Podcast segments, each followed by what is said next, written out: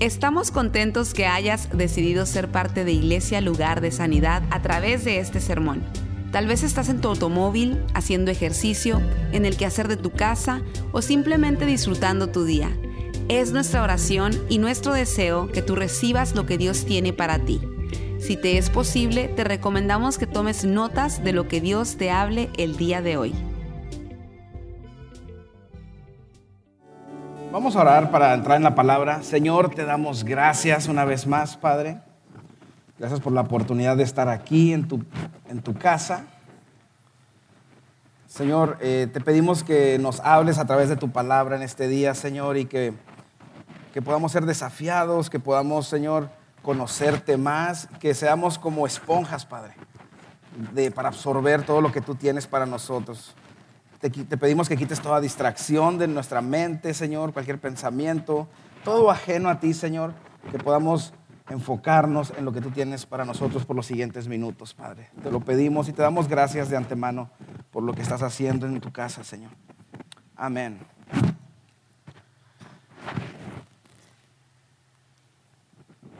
¿Cómo están, hermanos? ¿Bien? Sí, bien, ¿verdad? Eh, Vamos a entrar en la palabra en el libro de Hechos, capítulo 16, 25.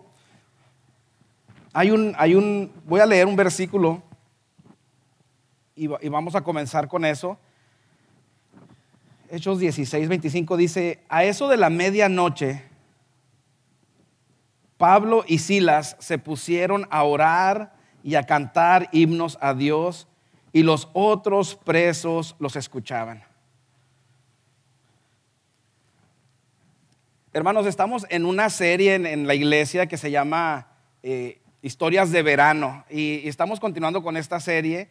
Y esta serie trata sobre, estamos tomando diferentes historias o, episodios que pasaron en el libro de los Hechos en la Biblia y estamos eh, acampando en algunas de esas historias y ahora sí que como, como diría alguien por ahí, como contando esa historia.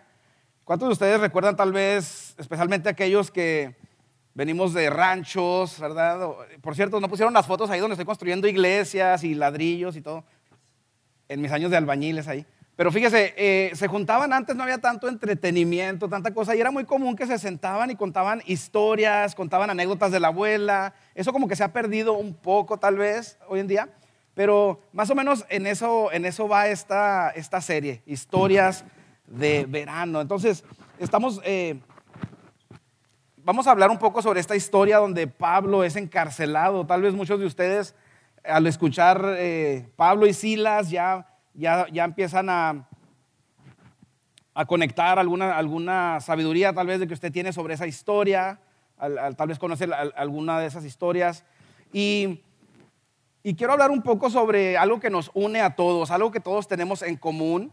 Y, y es que todos vamos a pasar en algún tiempo de nuestra vida pruebas y tribulaciones, cosas difíciles en la vida. Eso nadie está exento a eso. Eh, incluso hay, se podría decir que hay hasta una, no sé, alguien puede eh, creer que, si usted viene a la iglesia y usted le entrega su vida a Dios, que su vida no va a tener problemas, que su vida va a cambiar totalmente.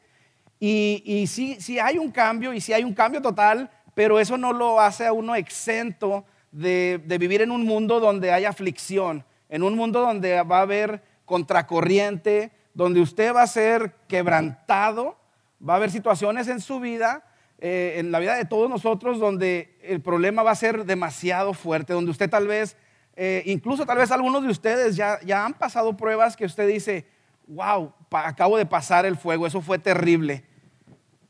Incluso, ¿por qué no hacemos este ejercicio? ¿Por qué no cierra sus ojos? Unos momentos, cierre sus ojos todos, nadie vea. Quiero que piensen en cuál fue la última prueba en su vida, una tribulación, lo más duro que usted llegó a pasar en su vida hasta el día de hoy. Algo que dolió, algo que usted no supo cómo se iba a levantar. ¿Qué fue? Piense nada más en eso. Y no como un lamento ni nada, simplemente quiero que usted piense qué fue lo que usted hizo o cómo se sintió en su hora más oscura. Tal vez usted se fue por allí y huyó, huyó de la situación, o tal vez se fue por allí y se echó unos tragos, yo no sé. Tal vez intentó quitarse la vida, Todos podemos reaccionar de diferentes maneras. ¿Puede abrir sus ojos? Porque después no voy a saber si están dormidos o no. No. Al final del servicio alguien va a decir, no, pues dijo que cerráramos los ojos. Pero 30 segundos después dijo que los abrieran. Ah, me pasó. Todos aquí vamos a, pasar pruebas, hermanos, cosas difíciles. y, eso se puede ver de muchas maneras. Puede ser en la familia. Un problema familiar puede ser algo terrible, algo devastador. En el trabajo, tal vez yo no sé qué tanto representa el trabajo en tu vida, pero hay personas que es un compromiso más grande, tal vez, depende mucha gente de ellos, lo que sea. A lo mejor una traición en tu vida, alguien te traicionó, alguien donde tú habías depositado confianza. Porque para hacer traición tiene que ser alguien que tú te has entregado, en cierta manera te has abierto, o sea, no, has dejado nada en medio. Tal vez en la iglesia, tal vez fuiste parte de alguna iglesia o de alguna comunidad de fe donde hubo algo que te sacudió, a lo mejor en la convivencia con los hermanos, o, viste fallar a alguien que tú tal vez admirabas o tenías un alto estima a alguien y eso te sacudió. La verdad es de que la Biblia dice que hay un versículo en Mateo que dice que Él hace que salga el sol sobre malos y buenos y que llueva sobre justos e injustos. Si usted está entregado al Señor, está sirviendo a Dios, eso no quiere decir que, que usted le pueda caer una enfermedad por ahí o que alguien cercano a usted pueda fallecer. Recientemente, ah, bueno, en, unos, en un espacio como de 10 meses han muerto dos pastores que eran pastores de nosotros. Ya ve que cuando usted va a la iglesia desde pequeño, tiene un pastor que lo conocía a usted desde que andaba ahí haciendo travesurillas en la iglesia, no es mi caso. Y después otro pastor que tenía, y los dos pastores murió uno como, no sé, el año pasado a mediados, y después otro hace poco antes de ir a este viaje, o sea, fue algo tremendo. Yo decía, wow, o sea, me, hizo pensar cómo a veces podemos tener esa falsa sensación de que eso no nos va a pasar a nosotros. Sin embargo, alguien dijo por ahí, hay un dicho que dice que o usted va al fuego o usted ahora mismo está en el fuego, el fuego como representando una situación, un problema difícil, o usted va saliendo del fuego. Y eso es una es algo que nos une a todos y dice aquí, bueno, en Eclesiastés, ¿verdad? Que hay un tiempo para todo. Hay un tiempo para llorar, un tiempo para reír, un tiempo para estar de luto, un tiempo para saltar de gusto, hay un tiempo de todo. Y habrá un tiempo en su vida, hermano, en mi vida, donde seguramente vendrá algo más adelante. Entonces, yo quiero un poco hablar sobre eso porque en la vida de Pablo estamos viendo aquí, en ese versículo, les voy a dar un poco de preámbulo en esta historia. Pablo es un siervo de Dios que fue llamado para predicar el Evangelio y él comienza en, esta, en este viaje de... Eh, apasionado de ganar almas para el Señor, de, de, decirle a la gente que aquel Jesús que había venido, que murió en una cruz, que Él era el que estaban esperando, que Él era el Dios verdadero, que Él había muerto por el pecado de las personas y Él eh, comenzó a hacer eh, lo que se le conoce como viajes misioneros y, y, en su segundo viaje Él lo que hacía es de que embarcaba y se iba y se iba por aldeas y ciudades y donde llegaba Él predicaba y, oraba por las personas y todo esto. Y, y este, este pasaje que leímos es en su segundo viaje misionero. Y él va y va acompañado con algunos colaboradores ahí. Eh, y en este caso mencionan a, Silas. Y la, historia cuenta en el capítulo 16 de que ellos van y llegan a una ciudad y, van pasando por unas ciertas ciudades, pero Dios les dice que ahí no le habla Pablo y, y le hace sentir ahí que, que no predique en esa ciudad. Y luego en otra y que tampoco. Después Pablo ve una visión donde una persona, un macedonio, le está diciendo, por favor, te rogamos que vengas y nos ayudes. Ven, ven, ayúdanos. Y él cuando, cuando recibe esa revelación, él dice, vamos a Macedonia. Entonces, ahí se puede decir que van. Y llegando, muchos de ustedes conocen esta historia, así que si la conocen, ahí ténganme paciencia en esto. Pero llegando ahí les, les sale a su encuentro una muchacha, una chica que, tiene, que está poseída, que tiene un espíritu, eh, un demonio de adivinación. Y, y, por varios días esta, esta, chica empieza a seguirlos y empieza a gritar. Cuando ellos van caminando, ella va gritando atrás de ellos, ¡Hey, estos son hombres de Dios! Ellos vienen a, son, son este, vienen a predicar o lo que sea. El caso es que venían molestando ahí no estaba mintiendo el, el, espíritu que estaba hablando a través de ella, pero dice la Biblia que Pablo, después de varios días, volteó y expulsó a ese demonio. Y después de ese día, la chica ya quedó libre. Fíjese qué tremendo. ¿Cuánto le gustaría que Dios nos usara de esa manera? Que Dios le, diera esa discernición para usted detectar cuando algo no está mal y que usted ore y algo suceda. Imagínese qué tremendo. Entonces, el, viaje va muy bien hasta ahora de Pablo, están, están con esto, se convierte una señora ahí muy importante que vende eh, una, una persona que se llama Lidia. Usted puede leer ahí el capítulo 16, se lo recomiendo, tiene muchos detalles, pero ella se convierte, se bautiza, toda la casa se convierte a Jesucristo, todo va muy bien y de repente llegan los, las personas que estaban explotando a esta chica que tenía ese espíritu. Ellos estaban haciendo dinero a través de lo que esta chica podía hacer, a través de ese espíritu. Ese espíritu era como un espíritu de, adivinación, eh, eh, podía como que interpretar, eh, decir la suerte de la gente o lo que sea. Y se quedaron sin, ahora sí que como dicen en México, sin la gallina de los huevos de oro. Y eso les molestó mucho. Entonces se fueron sobre Pablo y Silas y los arrastraron y los llevaron ante las autoridades de ese tiempo y dice la Biblia que les quitaron las ropas y les dieron, eh, los castigaron físicamente, les dieron con una vara, les, les dieron un castigo. ¿A cuántos les han pegado con una vara? No levante la mano. No son esas varitas como cuando tu mamá te pegaba así. Esto era, eran castigos brutales, eran castigos diseñados para criminales, eran castigos que te iban a enseñar una lección. Y vamos a ver dónde me quedé. le quitaron las ropas, fueron golpeados con varas. Después de haberle azotado mucho, los echaron en la cárcel, mandando al carcelero que los guardase con seguridad, el cual recibió este mandato y los metió en el calabozo más adentro y eh, les aseguró los pies en el cepo. Yo por ahí puse una foto, no sé si usted, mire, algo así se vería. ¿Cuántos de ustedes Fíjese qué tremendo. Estaban en varios niveles de seguridad, estaban, eh, yo no sé si se veían así, pero es algo como una foto que encontré, para que ustedes vieran cómo su día se fue de ganar almas, ver la gloria de Dios, convertir en un hogar, ver a una chica endemoniada, básicamente ser liberada. O sea, Puede hacer que tú estés aquí y estás caminando con Dios, estás haciendo lo mejor que tú puedes. Cuando fallas, te hincas y le pides perdón a Dios. Estás, vienes a la iglesia, estás tratando de vivir la vida que Dios te llamó a hacer. Tú estás en tu rollo, en tu cosa, y de repente recibes esa llamada que, que no estabas esperando. O de repente sucede algo, y lo difícil es cuando tú no tuviste nada que ver. Cuando es algo, porque uno puede hacer un error y decir, wow, me lo busqué, o voy a mejorar para que cambie eso. Pero cuando es algo por ejemplo, aquí ellos iban en ese viaje misionero y reciben este castigo de repente. imagínenselos allí, yo no sé si se veían así, ya golpeados, ya con sangre, ensangrentados.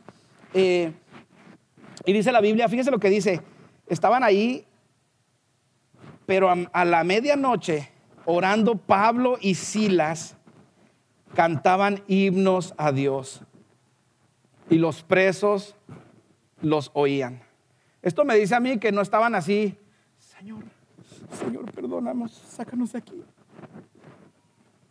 Ellos estaban orando, lo estaban escuchando ahí en la cárcel. Ellos estaban cantando himnos al Señor. Y la, la, historia se pone bien tremenda porque dice que después de eso hubo un temblor Dice, entonces sobrevino de repente un terremoto, de tal manera que los cimientos de la cárcel se sacudían y al instante se abrieron todas las puertas. ¿Cuántas? Y las cadenas de todos se soltaron. Despertando el carcelero y viendo abiertas las puertas de la cárcel, sacó la espada y se iba a matar, pensando que los presos habían huido. Fíjese que ahí podemos predicar otro mensaje de la pasión que tenía el carcelero, la dedicación que tenía por la tarea que se le había puesto a él. Guarda esos reos. ¿Ese fui yo? Mas Pablo clamó a gran voz diciendo, no te hagas ningún mal, pues todos estamos aquí.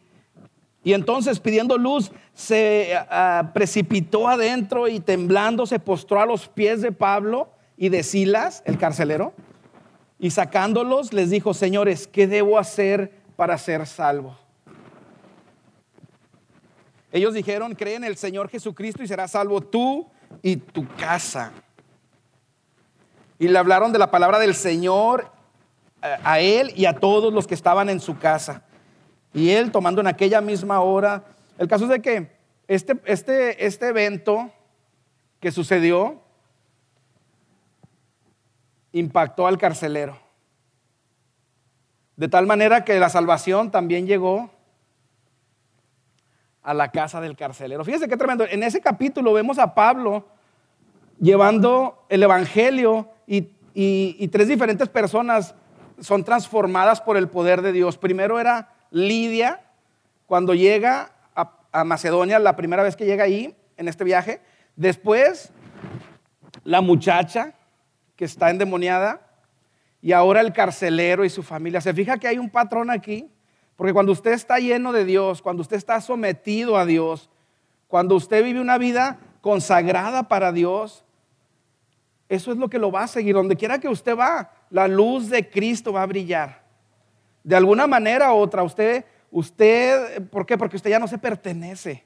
Usted es, una herramienta en las manos de Dios. Usted es un, es un agente de vida, de reconciliación del hombre con Dios. No de acusación, ¿verdad? Ya, hay, un acusador. El diablo, el diablo viene y te acusa y te dice, tú no vas a servir a Dios ¿Qué? ¿Tú, después de todo lo que has hecho, después de donde vienes, si la gente supiera lo que tú has hecho, estarías en prisión, tal vez. Pero ¿sabe una cosa? Que nosotros somos reconciliadores. Nosotros venimos y decimos, ¿sabes qué? Hay esperanza para ti. ¿Sabes que hay un Cristo que pagó por tus pecados? Hay una vida nueva en Cristo para ti si nada más entregas tu corazón a Él. Ya alguien pagó el precio por ti. Ya no tienes que vivir con la condenación. Ya no tienes que vivir bajo ese peso y esa carga. Ahora puedes vivir una vida con propósito para lo que Dios te creó. Porque Dios ya creó cosas para que tú ya andes ahí en ellas, preparadas. Pero tiene que haber una entrega total. Y hay varias cosas que, podemos aprender de esta historia. Yo, yo saqué cuatro cosas. Eh, pero les recomiendo de tarea que lean esa historia va a ver que va a enriquecer su vida. Número uno, yo puse, mire, podemos ver que servir a Dios le va a costar todo. Por eso es que Dios quiere todo de nosotros, no quiere una parte. Yo sé que esto se oye como cliché, como que, ah, sí, todo, pero es la verdad. Nosotros tenemos que estar dispuestos, por eso es tan poderoso eh, como cuando ofrendamos, porque estamos todos consagrados a Dios. Si Dios me pide algo, yo lo voy a hacer, sea lo que sea. Mi respuesta es sí. ¿Qué hay que hacer?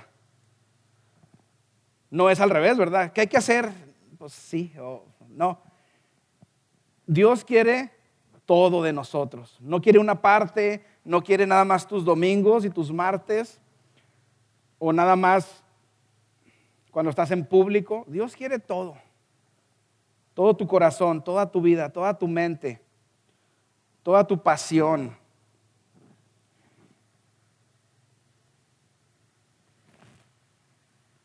Eso por allí y me iré para atrás.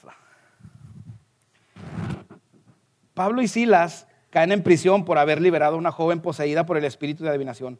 Una vez que le entregamos nuestra vida a Dios, ya no nos pertenece. Ya somos sus hijos, instrumentos de Dios, estamos vivos para su gloria. Pablo dijo, con Cristo estoy juntamente crucificado y ya no vivo yo, más vive Cristo en mí.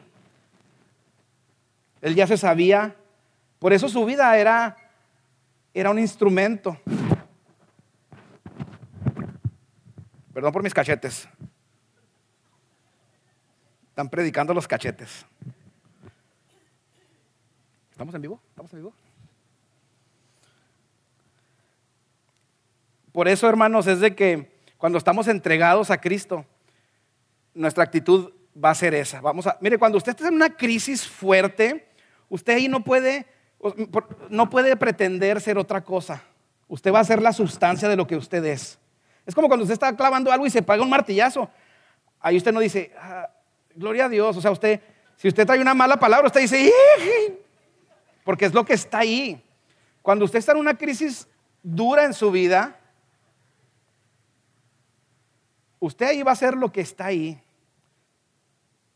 Usted va a huir como lo hacían sus padres, sus abuelos. Usted se va a ir a tomar unos tragos, usted se va a ir a meter alguna sustancia. Pero cuando usted está anclado a Dios, cuando llegan esas tempestades a su vida, también ahí va a salir lo que usted es. Y es lo que pasó con Pablo y Silas. Ellos estaban crucificados con Cristo, cuando llegó la prueba, ellos hicieron lo que ellos sabían hacer, lo que ellos, su substancia, que era, Señor, úsanos. Y si Dios puede encontrar en nosotros eso, lo que Dios hará con nosotros. Fíjese que cuánto amor Dios tenía para esa familia del carcelero. Tengo a mis hijos, los voy a enviar para allá. ¿Cuánto Dios ama a personas a tu alrededor? y Dios te quiere usar. ¿Cómo se va a ver eso? Yo no sé. Puede verse a través de una prueba, puede verse a través de una tragedia, pero Dios ama y quiere alcanzar a la gente. ¿Y a quién va a usar si nosotros somos? Y, luego, nosotros, irónicamente, nosotros nos encontramos diciendo, Señor, úsame, por favor, úsame. Te, te, voy a usar, pero a lo mejor no se va a ver como tú piensas que se va a usar, se va a ver. Te voy a usar, voy a usar tu vida para que brilles en esos calabozos, para que mi amor llegue a esas vidas donde no llegarían de otra manera. Pero para eso tenemos que estar al 100%. Así que mi primer punto es, hay que estar al 100% con Dios. Porque si no, imagínense ahí qué hubiera pasado si Pablo y Silas estuvieran a medias. Ya estuvieran ahí viendo cómo chantajeaban al carcelero, ya estuvieran ahí lijando los barrotes, este, yo no sé, pero ellos estaban en lo suyo, en lo que ellos eran. Por eso es más importante quien tú eres que lo que tú haces. Que a veces estamos más preocupados por lo que hacemos, por aparentar o porque sabemos que es lo que se tiene que hacer. Tengo que ir a la iglesia, es que es lo de los domingos, es que tengo que recibir para... Pero cuando tú te preocupas y trabajas en quién tú eres, va a fluir de ahí, va, a ser de ahí. Entonces, adoremos, dice, no, no, eh, no huiremos, huiremos del, ah, al primer problema o decepción. Por eso es que hay un brincadero de gente de iglesias, hermanos, también. Parecen palomitas de maíz con ese aire caliente que le echan. Porque hay una, una adversidad, una prueba pequeña, mediana. Ahí se acabó el compromiso, se acabó todo, yo me voy. que podamos estar anclados. Fíjense que hay una historia, tal vez algunos la conocen, de una mujer, ah, se llama Cornelia Arnolda Johanna, o Cory Ten Boom, le decían. Y ella era una mujer, es, una, es larga la historia, pero hablando de estar agradecidos con Dios, ella era una mujer que su familia escondía gentes durante la Segunda Guerra Mundial, cuando estaban persiguiendo a los judíos, y en lo que es este ahora Holanda, ellos salvaron la vida de muchas personas. Y cuando por fin los agarraron a ellos, ella estuvo en un campo de concentración y, y, después quedó liberada. Y ella escribió un libro eh, que se llama El... Ah, está muy bueno. El escondite, The Hiding Place. Y, ella cuenta, en uno de sus, libros, cuenta cómo se animaban mientras estaban en el campo de concentración. Y dice que, que era tan horrible ahí donde estaban, pero que leyeron, tenían una Biblia, habían podido meter una Biblia ahí, este, y tenían servicios, tenían este, small groups ahí, tenían estudios bíblicos. Y dice que una vez estaban en, en, esa parte que leyó Raquel, precisamente, donde dice que hay que estar agradecidos en todo y, eh, y decía que, que, estaban haciendo como, a ver, ¿tú por qué le das gracias? Y que decía una, pues le doy gracias porque estamos bien amontonados aquí y podemos eh, compartir la palabra y aquí nos tienen que oír. Y otra decía, ¿y tú? No, pues porque... Eh, y así estaban como batallando buscar qué, porque estaba tan terrible la situación, pero en una ocasión dice, le doy, gracias a Dios por por las pulgas y los piojos que hay aquí.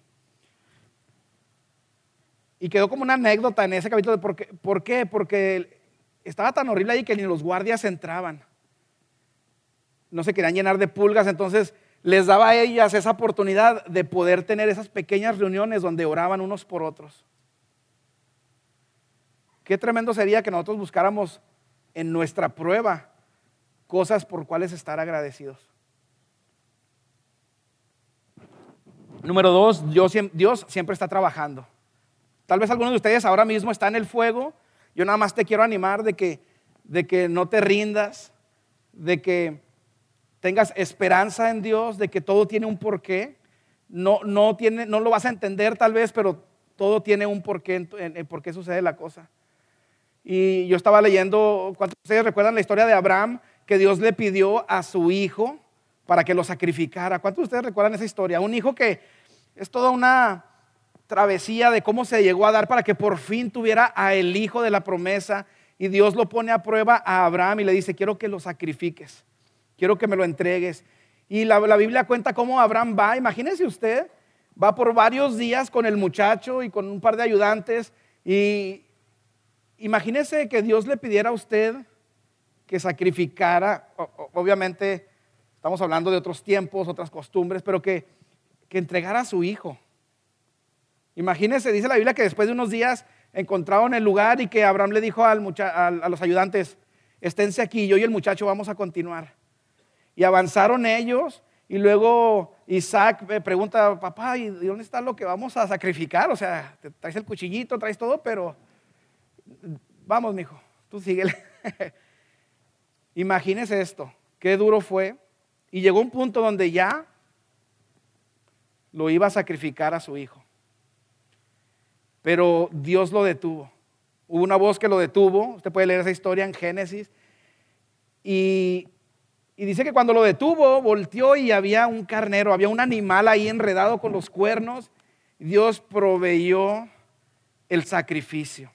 ¿Sabe lo que eso me dice a mí? Yo estaba pensando en eso, de que cuando ellos iban subiendo esa colina o lo que sea, iban a ir a donde, iban a donde esto iba a suceder, ellos lo único que veían es, esa prueba, ese dolor, ese viaje tan duro.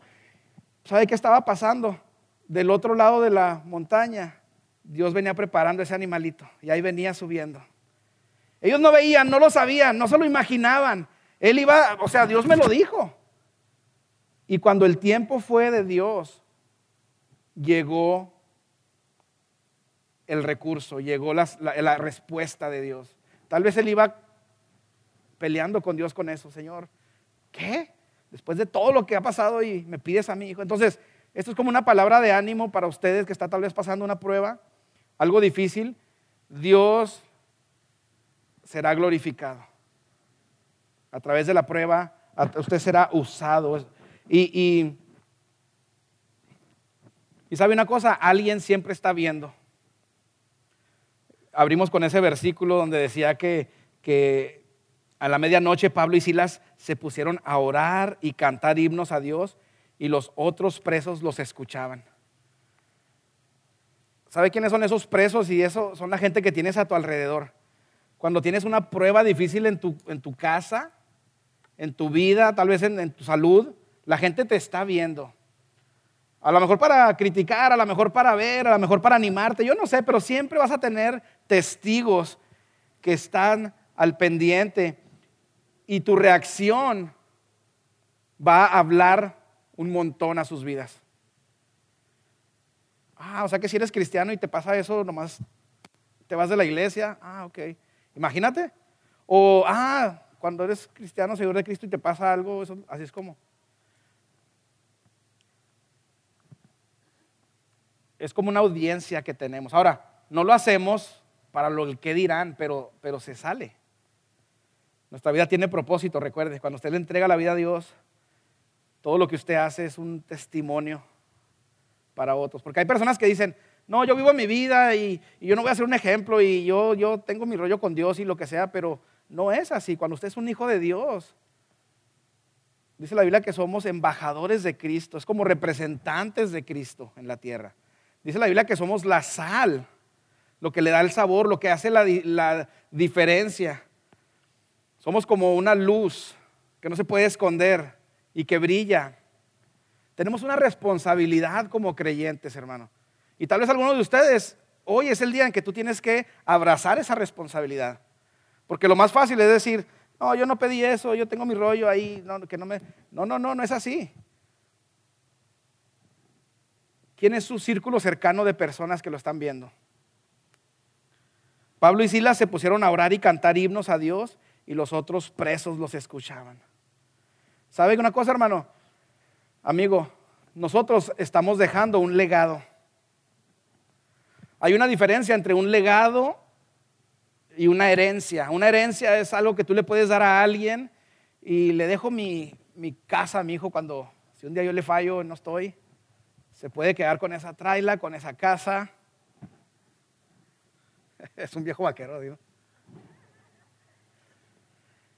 ¿Sabes qué? Le voy a dejar la estufita esa de fierro que está ahí.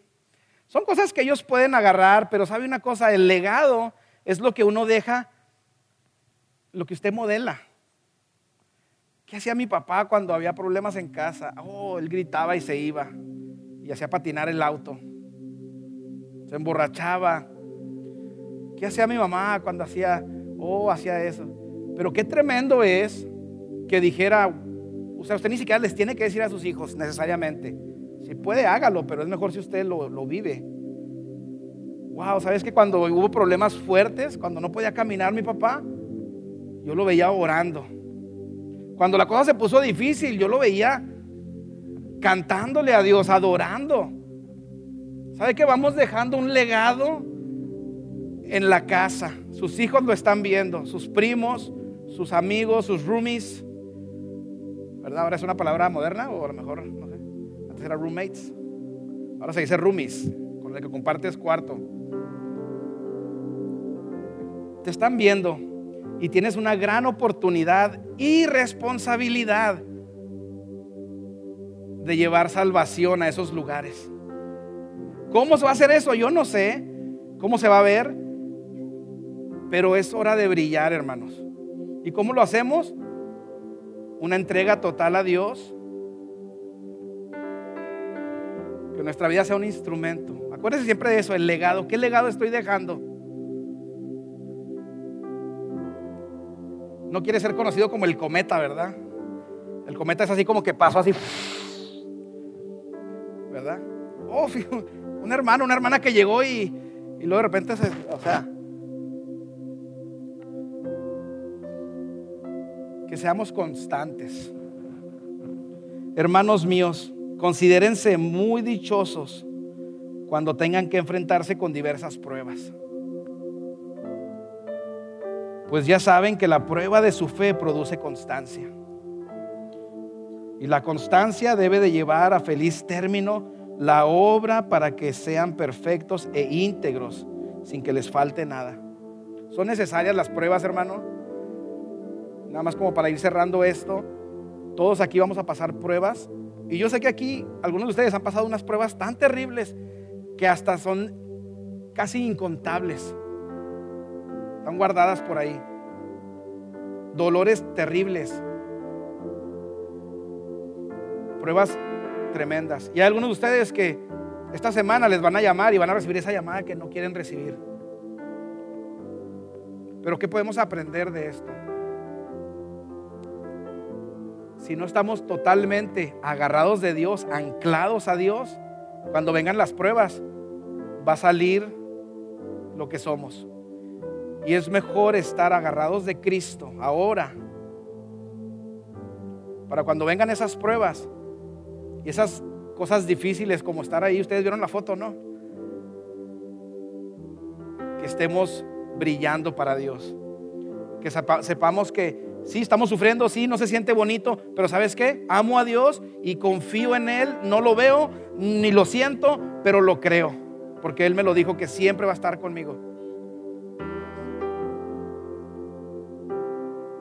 Qué tremendo es eso, amén hermanos. Entonces ese es como mi ánimo. Y si alguien aquí está pasando una prueba difícil ahora mismo, agárrese de Dios. No es eterno, son temporadas de la vida, son cosas que, que tienen que pasar, que tienes que, que Dios está trabajando algo en tu carácter, está trabajando algo en tu vida, te quiere mostrar algo que no saldría de ninguna otra manera más que con esta prueba y tienes que confiar en el proceso. Pero la clave está 100% agarrado de Dios. No puedes andar ahí mariposeando con las cosas del mundo, con las cosas que sabes que no te van a llevar a lo que Dios tiene para ti, sino que Dios tiene cosas grandes para ti y tienes que creerlo.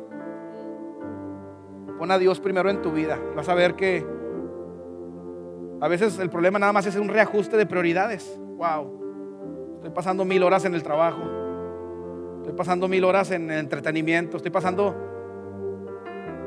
Vamos a reajustar nuestras prioridades.